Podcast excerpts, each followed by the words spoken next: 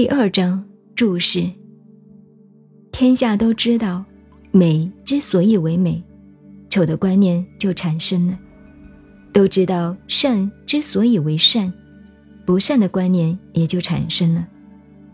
有和无互相生成，难和易互相促进，长和短互为显示，高和下互相呈现，阴和身彼此应和，前和后连接相随。所以有道的人，以无为的态度来处理世事，实行不言的教导。万物兴起而不加干涉。生养万物而不据为己有，作育万物而不自恃己能，功业成就而不自我夸耀。正因他不自我夸耀，所以他的功绩不会泯灭。